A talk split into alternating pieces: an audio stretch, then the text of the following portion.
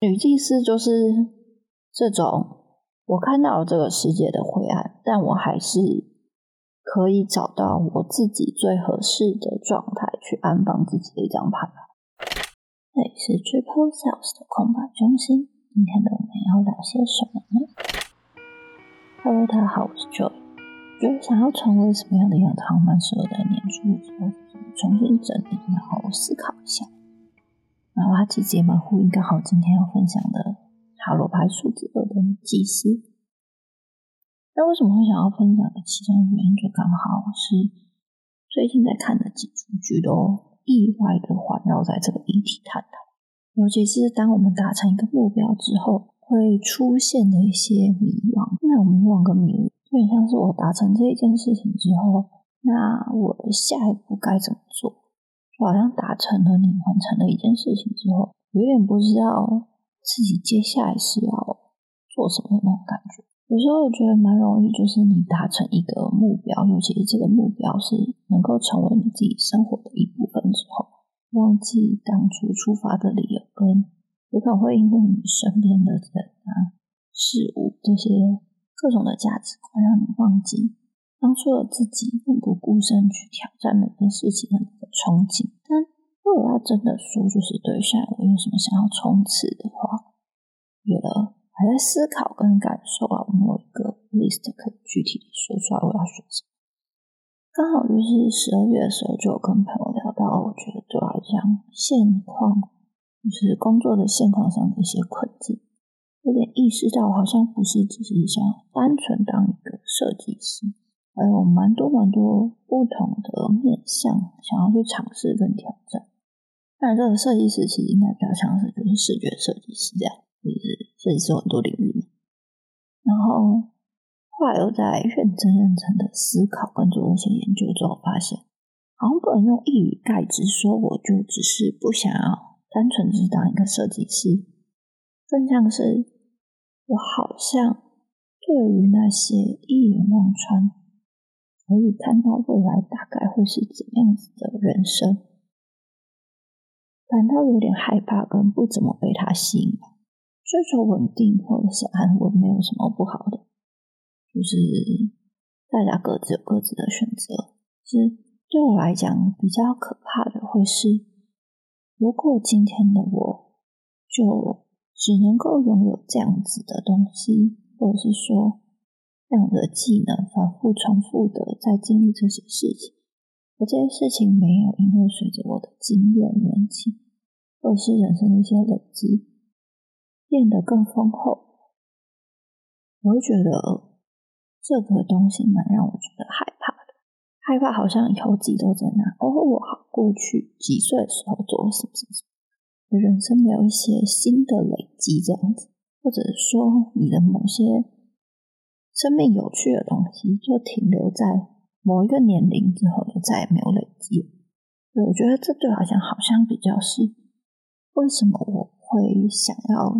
追求更多，而不是单纯只是做一个视觉设计的这件事情。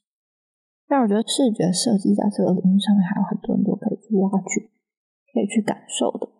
但我好像也没有这么想要，就是一直维持在一个领域，而是想要扩展出去，然后看别的领域有没有东西可以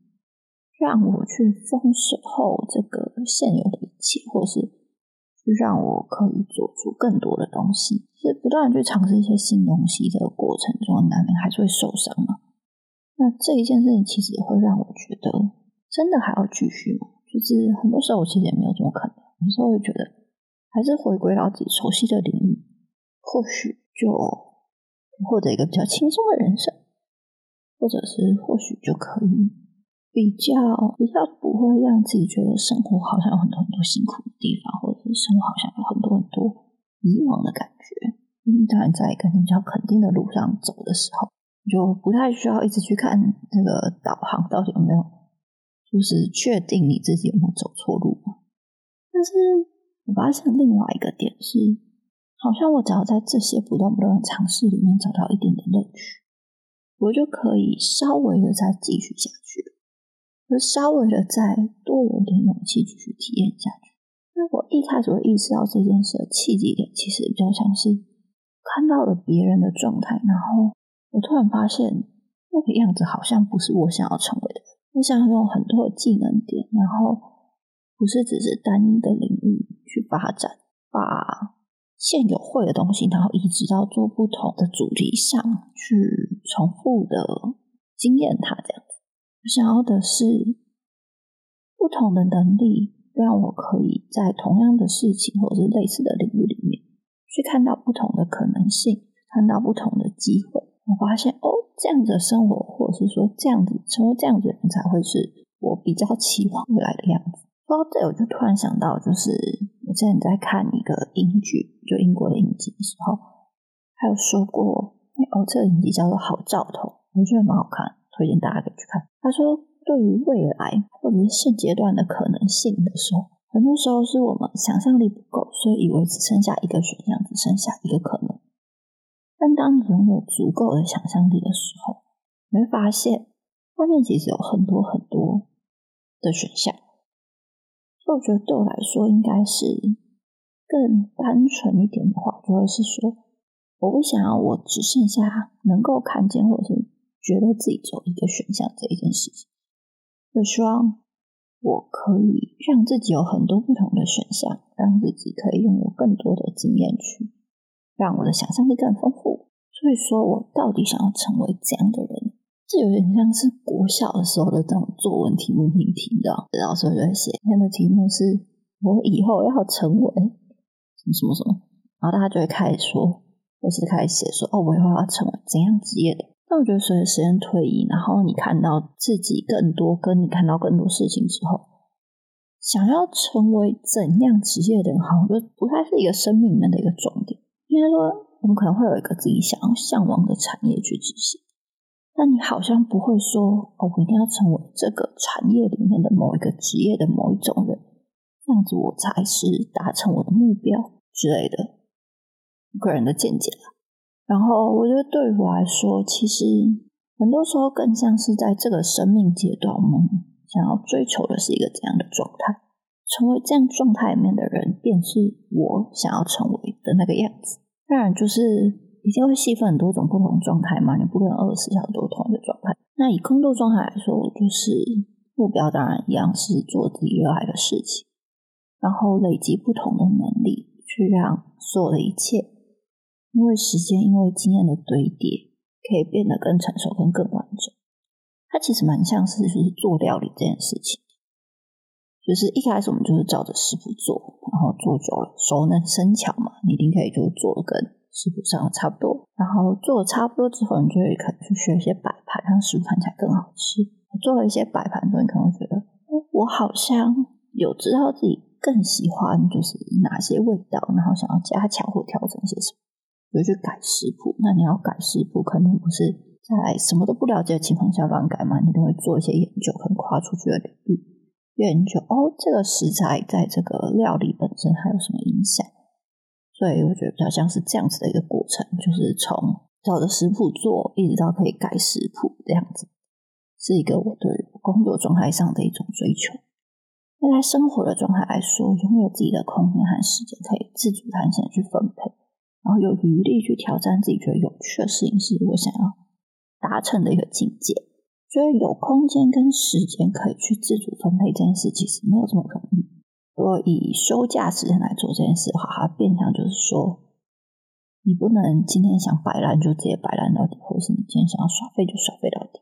你会有一个需要自己对自己的一个严格的 plan，一个对自己的规划，然后告诉自己说：“哦。”啊，我今天的目标做好哪些？今天的任务有哪些？然后尽可能在里面去完成它，这样子。当然，也不是说就是你要把周末或者是休息时间活得很像是一个照表操课的东西，而是至少还是让自己可以在这些时间里面去做一些什么，或者是体验一些什么，而不会只是虚度光阴。然后人家问你，或是你自己想想，哦，我上个礼拜做什么？哦我完全想不起来了，这样子，这是我对于生活状态里面想要去追求的。那再来就是以精神层面的话，我觉得这几年对我来讲，好像比较是去追寻一种平静。那这种平静是因为你好好的体验跟感受生活，所以你在里面找到了一种满足。这种满足不是说哦，我今天得到了一个多大的礼物，或者是得到了一些什么，而是我发现了今天跟昨天的不一样，然后在这不一样里面，我发现了哦，我是喜欢这个不一样的。原来拥有新的这一天也是蛮值得开心，也是蛮满足的。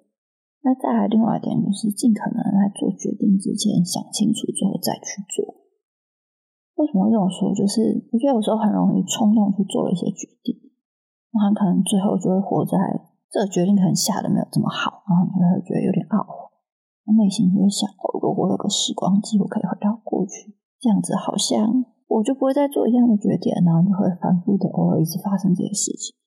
我觉得给这一点时间，然后想清楚或想多一点，算算我们脑袋或者是我们的人生经验，可能没有办法说什么。哦，我想到的一定是所有的所有的可能，但至少在能够想到的部分里面去做决定。按当在最后决定的时候，也会比较心甘情愿去接受这个决定，后续带来的好与坏这样子，你也没有办法就是推卸给别人，就是因为你是自己想过之后去做决定的。那以现阶段来说，我觉得这三个部分可能都只有各自达到五十趴左右啊，距离我的。理想状态啊，那我们可以就等这年过完之后再看看，有没有比五十趴多一点这样子。好，那让我们来进入塔罗牌数字二的女祭司吧。牌片我一样会放在 Triple Cell 底线 Illustration 插画账号上，所以不用太担心你不知道画面长怎样，然后说你的想象又想象不太到问题。女祭司这张牌本身是有靠直觉去看到事情的本质。用洞察力和观察能力去感受外在环境的一张牌，同时这么理性的客观去感受所有的一切，他也不会忘记倾听自己的内心。但他的这些观察跟发现都是收在自己心中的，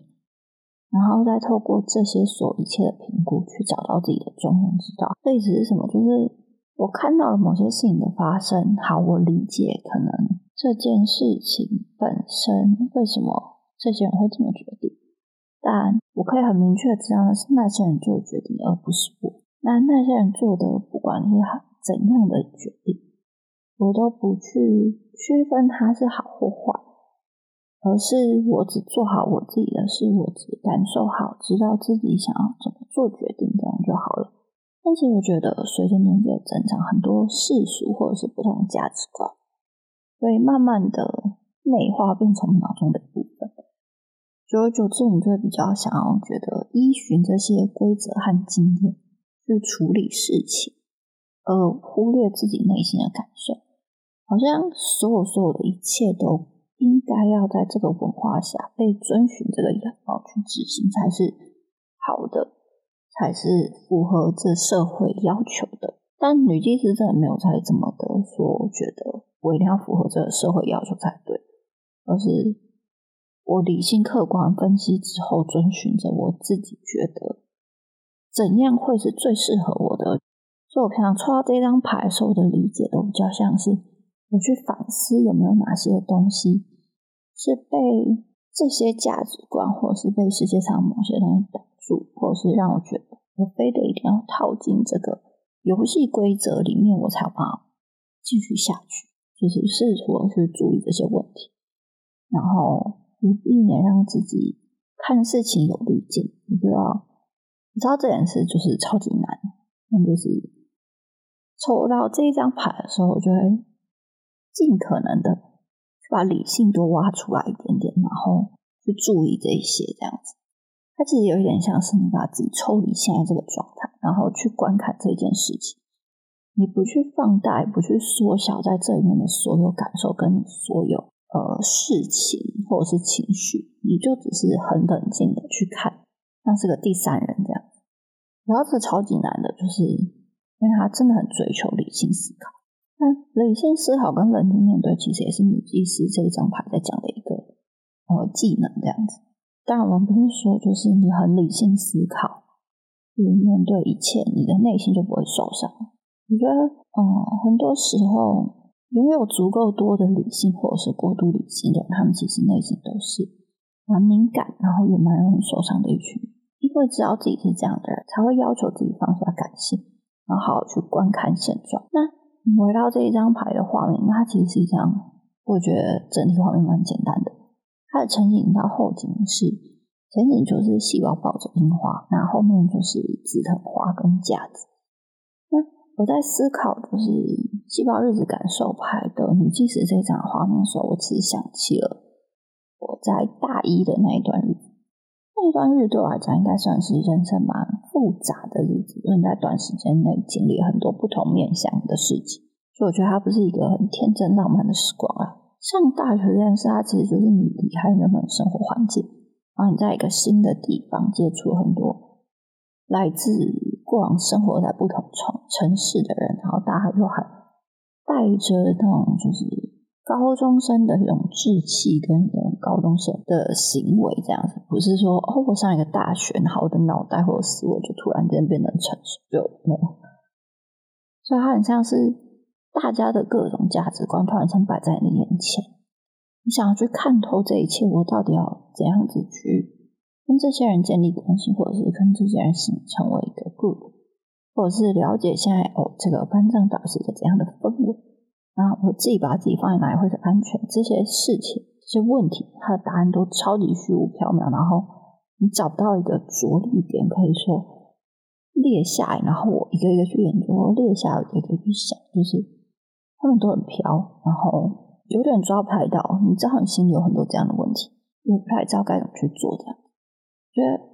那个时期跟那个环境下，觉得很多大部分的人应该多多少少都还是会希望，因为一个自己的群体，然后在这个 group 里面，你是可以安心的，你是可以 share 的，你是可以不用担心一些，尤其像那种就是分组报告的时候这样子问题。跟你这样发生事情的时候，你可以去找谁帮忙的一个状态。我觉得那个时候在人际上蛮追求这一件事情，所以才会特别特别去感受到说，我要怎么去安放自己的这个议题。好，我们回来一下，就是那一段时间的外在环境，其实也相对于以前的高中时期，你会发现自己拥有更多。拥有了时间跟空间的部分自由，你努力了一年或者是三年，然后去进去了当初自己理想想要选的科系或学校，是你达成了一个你努力这么久的一个目标之后，发现哎，那我达成目标之后，我的下一步要怎样？我好像不知道把自己放在哪里，然后继续的往下走。我好像得先要做的事情是让自己 fit in 这个世界里。但我觉得就是在这样子的混沌跟迷惘里面，才慢慢发现，很多时候就是你往外求，你去遵循别人的规则，也未必就会让自己走到一个好或者是你理想的一个状态。因为大的规则其实也是会随着时间跟个人的状态去飘来飘去，没有一个什么呃真正的准则，然后它可以适用于每分每秒、每时每刻，然后好几年这样子。所以我觉得也是在。那样的时间点，我才开始思索，就是既然这些东西都抓不太到，那我要怎样让自己可以在一个比较舒服的状态下过日子，跟去完成生活里面的各种任务？那我觉得现在可能还没有完全走到，我觉得真的很舒服的状态，但至少相对于那时候比起来，我觉得现在好很多。在那一年的春天，就蛮幸运的，我就抽到一张去日本的来回机票。那我个人非常的热爱植物，尤其是花，所以我就趁着春天去看那些紫藤花跟樱花。那为什么会在女祭司这样牌面想到花的这一件事情？是有两个原因，一个是花它本身生命其实不长，在文学上很多诗词都会把人无处安放的情感情绪，还有那些虚无缥缈的东西。用花来去描写、去撰写，好像把它变成一个载体。当只要花落下之后，所有的一切都会成为尘土为土，再也不会受到这些东西让我的情绪有所波澜。但啊，我们都知道这不是真的。但我觉得，那事实上面这样描写，让我蛮直觉的想到用花去延伸这一个议题。那另外一个原因是，其实自然生长的花还不是永存，它会凋零、会坠落。其实也蛮呼应女祭司里面去说的看透本质。跟观察现在这个困境，它到底在一个怎样的阶段？当你能够看到现在到底在那个阶段的时候，你的心就会慢慢的浮现一些在这个阶段里我们可以做哪些的答案。在做这个作品的时候，我有回去就翻以前的照片，然后你就可以透过冥想式的把自己带回当下拍摄的一些场景。那第一张就看到那个紫藤花，它从架上垂下，很像是一个帘子，它就像是我们生活在自己世界之外的一切，好像怎么看我都没有办法看得很透，它到底是什么。虽然看不清楚，但也因为它不是永久的，所以。即便在这个当下迷了路，其实你都还是拥有一些希望，你可以找到一个出路。但是迷路的时候，你就很容易很慌张嘛。所以在这样的情况，你就要很理性的告诉自己，先把自己的慌张、把自己的焦虑给放下来。你可以跟这些慌张和焦虑说：“好，我知道你存在，但我们要解决问题嘛。所以，我们先好好的观察，所以你会在这些花跟花之间彼此的缝隙里面找到。”前往下一个景点的道路，那你就有可能可以穿过它，然后发现哦，其实那些遮住自己的东西，并没有真的遮住自己，它只是让你去看到一个东西的时候多了一些困难而已。当我们穿越了紫藤花，找到了路，到了充满樱花树的公园时，幻想起一句话是说：樱花就是在它绽放最美。最盛大的时候凋落，突然觉得有时候内心的感受其实也是这样的。很多事情在我们内心种下一个种子，然后等到它绽放的时候，我们还看着外面的世界，想说：“哦，这些无处安放的东西到底要放在哪里？”不忘记我们自己本身也是一个可以安放的地方。只要我们意识到跟看到自己的时候，我们就能够把那些缥缈的东西，或者是不安的东西放在。相对应的位置，让它拥有一个可以着地、可以生根的机会。那也是因为这样，所以我的女祭司上的背面才会用紫藤花。那细胞就是拿着樱花，要象征的是我穿越了这个紫藤花海，同时我也意识到我自己拥有的内心感受。跟我发现，原来当我可以感受到这些美好的绽放时，我就能够把我自己。漂泊的一些不安，漂泊的一些东西，放在它适合的位置上，所以这边延伸出来的文字才会是在太嘈杂的世界迷路，试着听听自己内心的声音，或许会发现喧嚣不过就是一层迷雾而已。太吵世界就是在说，就是这个社会或者生活里层面人跟很多你应该要怎样，或是这是为你好的一些言论。所以在我长大的世界里面，其实有很多种东西。当然，我反正知道自己有一个很强烈的叛逆性，所以当别人这样说的时候，当下的时候会怀疑跟觉得为什么要这样做。我觉得这其实也是我人生中蛮大的一个心理，就是因为有这样的叛逆跟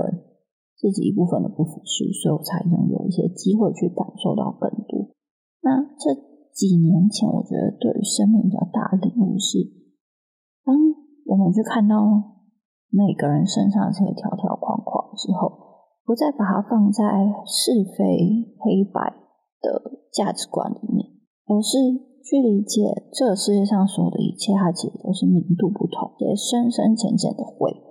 他可能这个价值观抵触了你，但是对于那个人来讲，那个就是他所信仰，不需要去说哦，你的一定是错，你的一定是对，而是跟所有的这些。可能没这么适合自己的，保持距离就好，也不需要去执着的追求所有的事情，我都哦你要争个你死我活，或者是争个是非对错。在这样的状况下，好像就可以把自己拉到更远的时间轴，或是呃拉到比较不同的角度去观看，去发现些什么自己在那个当下，或者是自己在那个情绪点上没有办法发现到的东西。但我觉得，在就是情绪上的时候，其实你很难这么的理性。我觉得，就是一个你要去意识到跟提醒自己要做事情，所以它才会是一个道家思想里面，就是大家需要去修炼的一个课题。就是当你可以更理性的去观察的时候，也许你就不会把那些情绪或把那些不开心，或是把那些太开心无止境放大。好，我觉得这次的结尾稍微的有点小灰暗，但女祭司就是这种我看到了这个世界的灰暗，但我还是可以找到我自己最合适的状态去安放自己的一张牌。那我们这次的内容就到这里，最后当然就是不免俗的念一下各种账号。如果你是对这一副牌或者就是十八日子感受牌有兴趣，或者是对我个人的插画创作有兴趣的话，可以到我的 IG 插画账号 Triple Cell 底线 Illustration 就可以看到更多的分享。再来就是，如果你对 Notion 的一些功能或玩法有兴趣的话，可以到 Triple Cell 底线 Notion Research 这边找我。